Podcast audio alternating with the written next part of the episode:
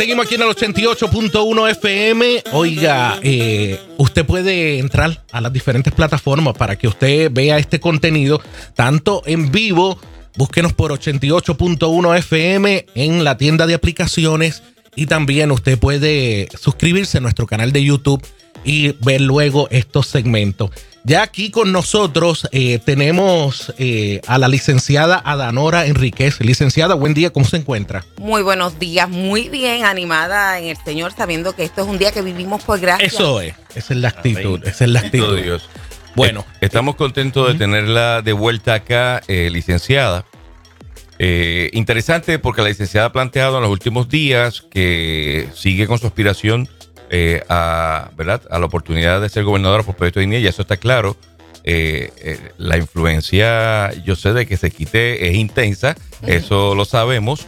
Está con nosotros hoy para aclarar, yo creo que los dos issues más importantes, Esteban y, y Kiara, algunas colegas nuestras dentro del entorno de comunicaciones cristianas ah, han planteado que usted tiene un doble discurso en términos de cómo se proyecta en los medios cristianos y cómo se proyecta en los medios seculares. Eh, aprovecho para felicitarle la tremenda entrevista que le dio ayer a, Lenin, Rafael Lenin allá en primera pregunta, eh, puntual ahí para escucharle.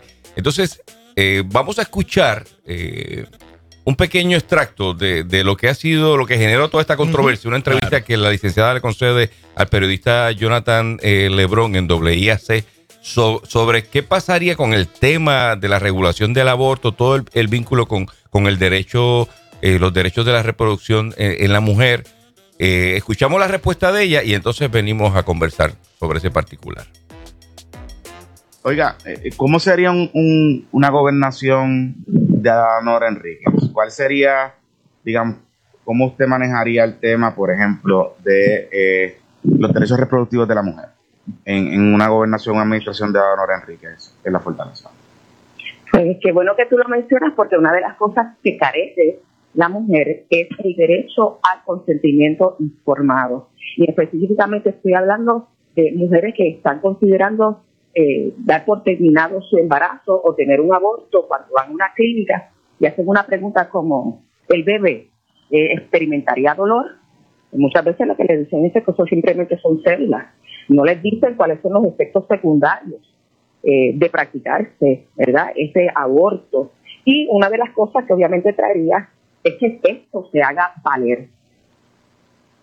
Y, y, se haga se haga valer en el sentido de, que las o sea, de restringir el derecho al aborto no, o no no no de colocar a la mujer en la posición de decidir eso es lo que pasa que se habla mm. mucho de derechos reproductivos pero se ha despojado a las mujeres de la capacidad de tener un consentimiento informado y por eso es que mm. muchas veces tenemos a tantas mujeres después sufriendo del impacto de haberse practicado un aborto con desconocimiento de todo lo que eso conllevaba. Y eh, licenciada, eh, ese extracto, eh, colegas nuestros lo han tomado para plantear que usted no fue clara en términos si endosa el aborto o lo rechaza. Bueno, antes de que, de que la licenciada hable, quiero poner esto para nuestro público y a lo mejor que no están constantemente dentro de los medios ahí pendiente de, y siguiendo todo este extracto de todo este tema, eh, el señor Juan Carlos Matos de Nueva Vida, eh, pasado creo que lunes, eh, habló y quiso y levantó bandera. creo que fue más una preocupación genuina. Juan Carlos Matos, presidente de Nueva Vida, ha sido bien promotor de Proyecto Dignidad y genera unos planteamientos interesantes. Vamos a escuchar el video muy, muy, muy largo. Hemos, eh, Abner sacó algunos abstractos para que la licenciada pueda contestarlo. Adelante, Abner. No sé si ustedes entendieron lo que yo entendí. Ustedes tienen criterio propio, son mis compañeros y son brillantes. Yo quiero saber si yo escuché mal de que todo el tiempo eludió ser categórica con ponerle regulaciones al aborto, en decir yo soy pro vida y sí como gobernadora propondría que tengamos regulaciones al aborto, porque todo el tiempo se mantuvo en esa parte de yo le voy a decir a las mujeres las consecuencias del aborto para que ellas estén claras. Exacto. Y consentimiento informado es una cosa que no tiene que ver en absolutamente nada con que la mujer tenga un tiempo límite para tomar esa decisión. En Puerto Rico es hasta los nueve meses. O sea, que basado en esas expresiones, una mujer a los siete meses, a los ocho meses, a los nueve meses, simplemente con ella tendría información para tomar una decisión para un consentimiento informado. Sí, en ese caso no, no, no es una lucha. A, mí me chocó mm. porque yo no quisiera que ningún candidato de Proyecto Dignidad a la silla de gobernador, ni ella, ni Javier Jiménez, ni César Vázquez, tengan esa postura acerca del tema del aborto. Ninguno de los tres. Pero lo escuché de ella, por eso está en discusión, ¿no? De quien lo estoy escuchando es de ella. Se me pareció un poco a las expresiones de Gregorio Matías, de que dijo, yo no voy a bregar con el asunto de ponerle cortapisas a una mujer que quiere abortar, porque ella, en las palabras de Gregorio, era que le dé cuentas a Dios de eso. Tú sabes, eso fue lo que dijo el, colega del otro partido, ¿no? Que ella bregue con Dios allá, yo no voy a ponerle cortapisas a esto. Aquí, obviamente, fue más, mm, mm, vamos a decir, más cuidadosa, pero en bottom line lo que dijo fue, yo voy a insistir en el consentimiento informado, en el consentimiento informado. Pues entonces no tienes una postura prohibida y no tienes una postura de regular el aborto en Puerto Rico. Y ella insistió todo el tiempo, una y otra vez, yo voy a asegurar de que la mujer tenga en el tema del aborto consentimiento informado. Consentimiento informado.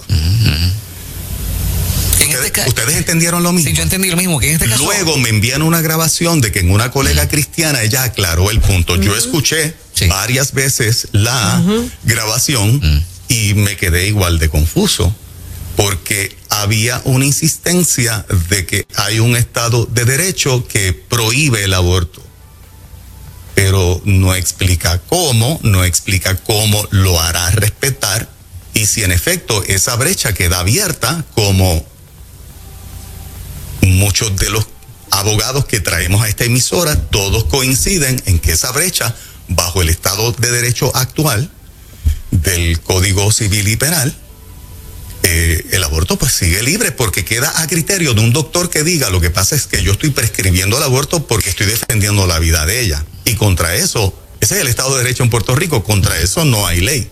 Si un médico determina que la recomendación del aborto si fueras a hacer respetar ese llamado Estado de Derecho, pues ya el requisito de que es por recomendación del doctor procedería.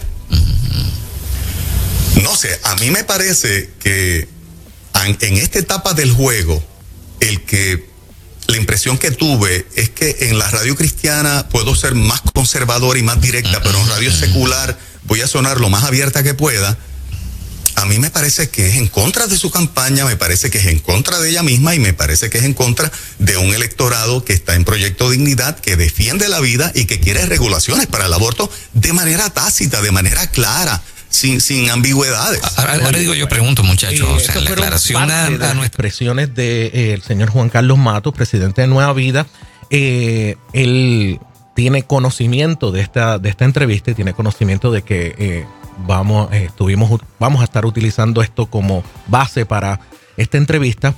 Em, incluso dentro de ese, eh, de ese segmento habló y dijo que está, está Nueva Vida y él están dispuestos a que usted vaya ya y aclare algunos puntos. Pero siendo recurso de 88.1 Inspira, eh, creo que es pertinente que usted tenga estos micrófonos abiertos para aclarar todos esos puntitos y creo que hay una pregunta que debe de ser directa. Y, puntual. Usted no ha reaccionado a, ese planteamiento de la emisora colega, ni todavía no. Muy bien. Entonces, aprovechando la oportunidad que tenemos, nos gustaría escuchar su reacción y, sobre este tema en particular, que lo siguen utilizando como que usted no es directa en la oposición del aborto. De regular el aborto. Es de conocimiento público y ha sido mi trayectoria de más de 15 años que yo soy una persona que no promuevo de ninguna manera el derecho a matar a un bebé eh, desde la concepción hasta que nace, ¿verdad? Para nada. Así que en cuanto al derecho del aborto, yo creo que yo soy de las personas más conservadoras aún dentro del partido eh, Proyecto Dignidad Eh, de hecho, tuvimos la oportunidad de participar de un foro precisamente allá en Nueva Vida, en De Qué Madera, cuando se estaba discutiendo el proyecto 693 de eh, Joan Rodríguez Bebe antes de que se revirtiera Roe vs. Wade y dijimos que era a tiempo porque sabíamos que ese, ese caso se iba a revertir y tendríamos la oportunidad entonces de tener una mayor regulación en Puerto Rico. Eh, por ejemplo, el proyecto eh, que presentó Lizzie eh, Burgos sobre regular o limitar esa, esa posibilidad del aborto por demanda desde el momento en que se escucha el latir del bebé, que es que nosotros lo decimos que hay vida, es uno de los que efectivamente también promoví. Así que cuando miramos, yo tengo esta gestión desde cuando yo estoy en este movimiento que es Provida, eh, defendiendo lo que es eh, la vida desde la concepción, desde el 2006. Así que vamos a hablar de trayectoria, ¿verdad? Eh, junto a la licenciada Mina López Peña, después en el 2008 entro a la Alliance Defending Freedom, ¿verdad? Esto es una alianza de abogados a nivel de Estados Unidos que defendemos la santidad de la vida, la familia, las libertades religiosas. Así que definitivamente es parte de lo que vengo haciendo desde entonces, no solamente en Puerto Rico, sino también en Estados Unidos. Eh, después eh, desarrollé junto al licenciado Gao, licenciado García Resacho, un proyecto que le llamamos Proyecto Faro. Y allí también estuvimos formando jóvenes con relación a la defensa por la vida. Presidí la coalición ciudadana en defensa de la familia. Eh, fui parte asesora de Puerto Rico por la familia.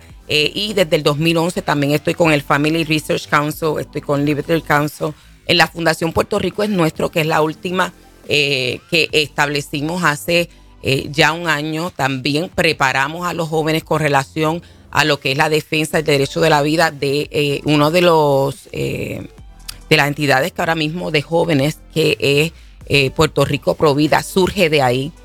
por lo tanto, eso para mí, ¿verdad? yo sé que muchas personas piensan que solamente están los medios cristianos para eso pero hemos dado conferencias, hemos estado también en medios seculares. De hecho, eh, mencionan esta, esta entrevista, pero no mencionaron la, la, entrevista que estuve con Jay. Y Jay lo abordó de una manera directa. Y lo, abordó, y es, un medio secular, y lo abordó de una manera frontal. Eh, y yo fui muy clara en que el Estado de Derecho de Puerto Rico, realmente para mí, la parte de la regulación tan, eh, tan marcada como ya tenemos el artículo 98 del Código Penal, ¿verdad? Que establece que eso es delito salvo que el médico lo disponga, si es que el médico lo dispone, pues entonces el médico tiene que asegurarse de brindar un consentimiento informado. Y yo creo que ese fue el approach que estaba tomando. ¿Por qué? Porque aunque él pueda decir que esto es por el bien de la salud de la mujer, si no coloca a la mujer en la condición, ese, ese, aún esa certificación médica puede estar viciada. O sea que usted eh, básicamente lo que está diciendo es que eso ya está legislado, ya está, ya está eh, limitado. Lo que hay que es que se ejerza esa ley, básicamente. Es que como no hay, hay, dos cosas. Por un lado, tenemos esta, esta vertiente de que tenemos el Código Penal que obviamente lo sanciona, porque en Puerto Rico eso no es parte de la herencia de Puerto Rico Puerto Rico el deber tutelado que, prima es el derecho a la vida. Por lo tanto, por excepción se dice, eh, para que esto eh, pueda, pueda permitirse, tiene que tener, ¿verdad? Vamos a poner la firma del doctor, ¿verdad? En arroz y habichuela. Este doctor tiene que decir que esto es lo mejor para la, la, vida, ¿verdad? Y la salud de la mujer. Lo que estoy diciendo es, aunque eso está allí, esa, esa determinación de ese doctor todavía, si nosotros hiciéramos valer el consentimiento con eso, nosotros lo podemos quitar. Va a hacer falta regulación porque hay muchas personas que no lo entienden así, eh, pero ya nosotros tenemos nuestro código penal que ha sido, este, ha prevalecido a un versus Roe versus Wade que se supone que se ponga en función. El problema que tenemos es que el secretario de Justicia de Puerto Rico ha decidido que no lo va a hacer valer y por otro lado tenemos un gobernador que es totalmente abierto a este tipo de prácticas que tampoco lo quiere hacer. En un gobierno con Adanora se regularía el aborto, o sea, tendría más restricciones, aparte del consentimiento informado Eh, es que al tener, eh, al tener la regulación ya lo tienes ahí, porque lo tienes que hacer valer, tienes que demostrarlo. Entonces, la regulación ocurriría, primero te va a sancionar, te dice que es hasta tres años, que no se está haciendo valer. Y en cuanto a los doctores que efectivamente certifiquen que esto es conforme,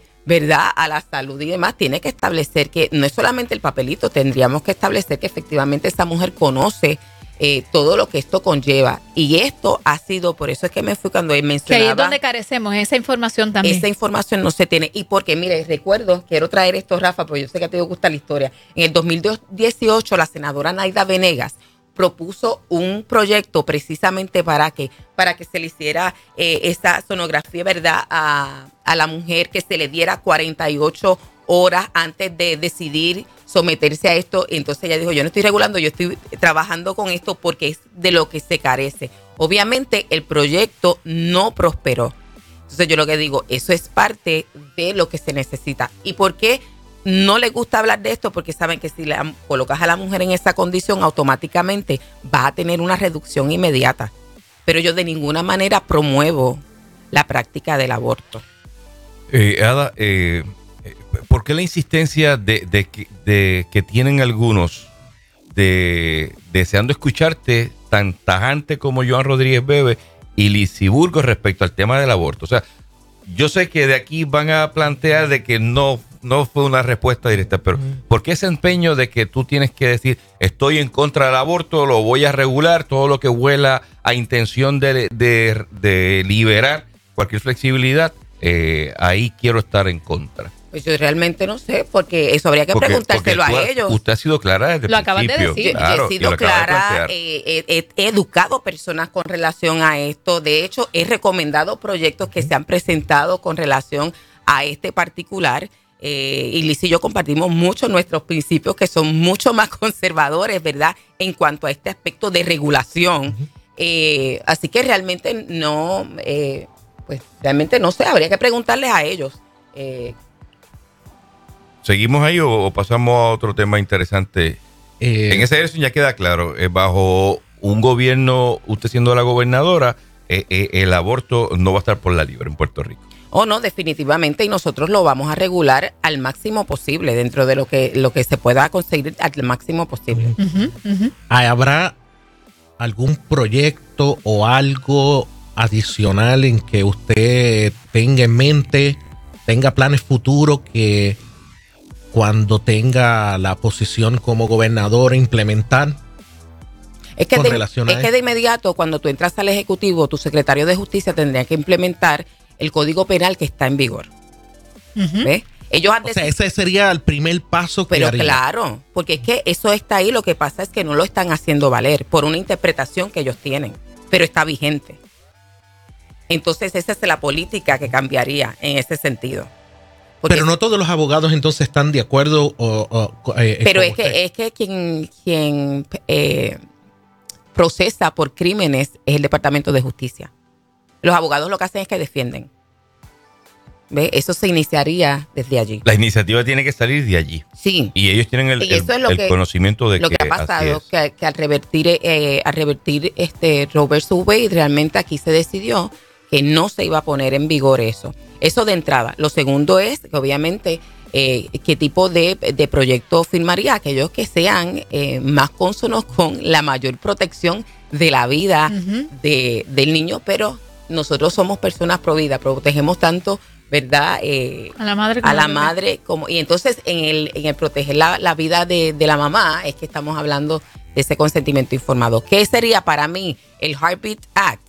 Sería un must, que es el de el latido del corazón eh, de inmediato. Usted no está queriendo ser conservadora en los medios cristianos y en los medios seculares siendo más abierta. No, definitivamente no tendría que decir. Por eso referí, ¿verdad?, a la entrevista de Jay Fonseca. Lo que pasa es que al estar en un medio eh, que sabía que la gente no maneja el discurso de la misma manera y que allí había mujeres que me estaban escuchando y que podrían exponerse a esto sin tener las herramientas para decir no. No estoy buscando que digan que, pero para decir no, pues entonces lo aprovechen. Oiga, eh, bueno, eh, Pastor René Pereira planteó que usted no le ha contestado invitaciones a entrevistas, tiene muchas preguntas que hacer. Nueva, Nueva, Vida plantea de que está abierto ahí el micrófono para que reaccione. Bueno, vamos a, vamos a aclarar, eso, no es cierto. La realidad es que mi director de campaña se comunicó con él, se coordinó, pero tengo un conflicto de agenda. Y de horario. Y, Sí, no, no, dijo. pero el conflicto de agenda es porque tengo una, eh, una preparación mandatoria con el, el síndico y entonces, teni- y entonces eso fue lo que le dije. Pero fue lo único que se ha coordinado con él fue una entrevista y entonces él este no, ¿verdad? Después de eso no, no ha querido y era, y era hoy a las 10 de la mañana y no puedo estar. Sí, como, Ajá. como él, hay varios. Mañana vamos a tener al licenciado Nelson Rosario, aquí comisionado electoral del PD, del Proyecto de Dignidad, para que nos aclare. El planteamiento de que la primaria le va a costar al partido, de que la primaria, eh, en vez de fortalecer, puede debilitar y crear un- una segmentación interna que se debilite. Eh, ¿Usted coincide con esos análisis? No, para nada. Este, realmente cuando nosotros ahora mismo no tenemos la estructura electoral que se necesita eh, y es un requisito que los candidatos que participen en las primarias traigan sus equipos electorales, pues lejos de, eh, de debilitar, lo que haría sería fortalecer la estructura. Por otro lado, eso nos requiere a nosotros los que vamos a participar de las, las primarias hacer una movilización en este tiempo donde todavía hay mucha gente que no conoce a Proyecto Dignidad, eh, no conoce cuáles son sus principios. ¿El dinero sale del fondo del proyecto Dignidad o la comisión lo provee bueno, es real- para esa actividad primarista? para esa actividad primarista tenemos eh, una parte que la va a estar eh, pagando el, El partido. eh, la Comisión La Estatal comisión de estatal, Elecciones. ok. Muy bien.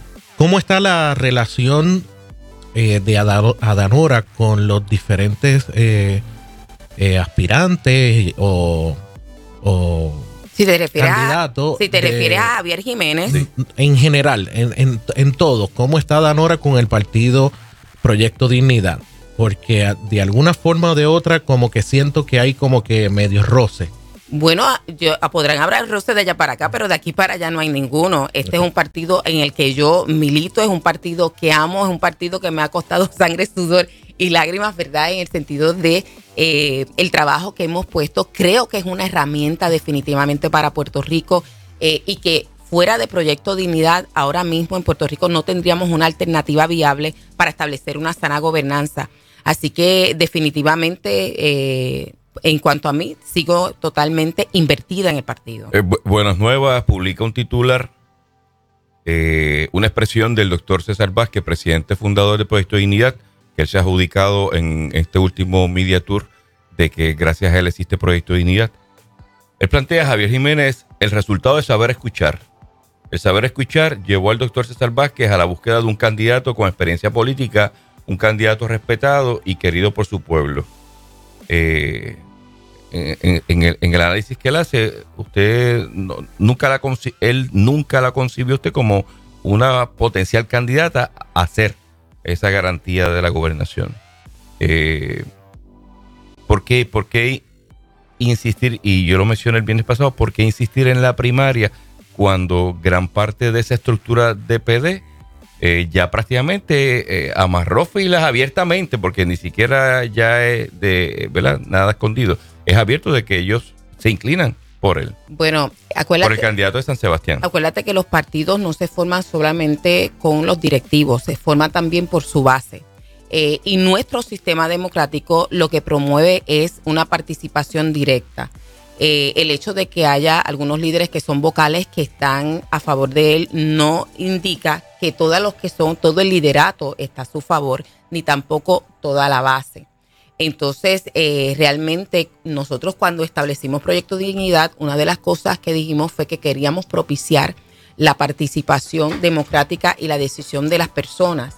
Eh, y esto es lo que propicia eh, definitivamente la primaria, abrazar estilos donde en realidad se descalifica a las personas sin que tengamos participación, es algo a lo que nosotros no debemos aspirar y que no es consono con nuestra constitución. Eh, gracias por estar aquí con nosotros. Claro. Y, eh, No, gracias esperamos- por la oportunidad. La por la esperamos oportunidad. eh, la próxima semana en Iglesia Levántate, ya en otro, en, en otro papel, pero, eh, pero creo que era pertinente este espacio, este segundo round el segundo round. Sí, sí. Definitivamente. Y creo que aclaró Sí, muchísimo. entendemos que yo ya- creo ya- que quizás la ya creo primera vez, como ya- estoy acostumbrada a estar aquí, ya Next. tenía unos fundamentos, pues, bueno. Muy bien. algo, algo más que se me hay- se, se nos haya quedado que usted quiera mencionar. No quiero, no Mira, quiero pasar por alto Una, nada. una de las cosas más extraordinarias que yo veo en la palabra es que cuando dice en el Salmo 139, tu embrión vieron mis ojos. Santo Jesús. Amén. Eh, saber que nosotros estamos bajo un Dios que nos planificó de antemano, que nos idea, que nos forma, eh, que nos forja, es algo que eh, yo miro, por ejemplo, al chef Clemente y si, busco algo, una razón Cierto. para buscar de todas las maneras posibles que los bebés nazcan y que las madres sepan, pues él me da esa razón. ¿Por qué? Porque su mamá estaba en una situación bien difícil, trató de quitarlo y cuando tú ves cuánto bien ha traído este ser humano, tú dices, vale la pena seguir luchando, vale la pena quizás los ataques, quizás ser tomada, ¿verdad? Eh, de una manera distinta con tal de ver lo que Dios quiso y lo que Dios ideó manifiesto en la tierra. Lindo. Poderoso. Eh, qué bueno, qué bueno que esté aquí con nosotros y que y yo espero que de aquí eh, salgan muchas respuestas para que eh, se pueda seguir planteando eh, las ideas correctas, definitivamente. Gracias. Eh, Bueno. Esteban, déjame dar un crédito, saludar a nuestro colega Jonathan Rosado, profesor del Departamento de Comunicaciones de Sí. UPR Arecibo. Está conectado. Eh, gracias por el apoyo en sintonía. Bueno, usted no se quite del 88.1 que regresamos en breve. Kiara, ¿con quién? Así mismo es, ya vamos a tener a nuestro querido Carlos Vélez que va a estar hablando de cómo definir la realidad para terminar bien. Yeah. Yo creo que lo estamos haciendo. Eh, creo que sí. Creo ¿Estaremos que haciendo yo por el iba, camino yo correcto? iba a decir, vamos, vamos con Carlos para refrescar, pero yo creo que él lo va a poner más caliente. If you only knew how much it loves. No sabes cuánto él te ama.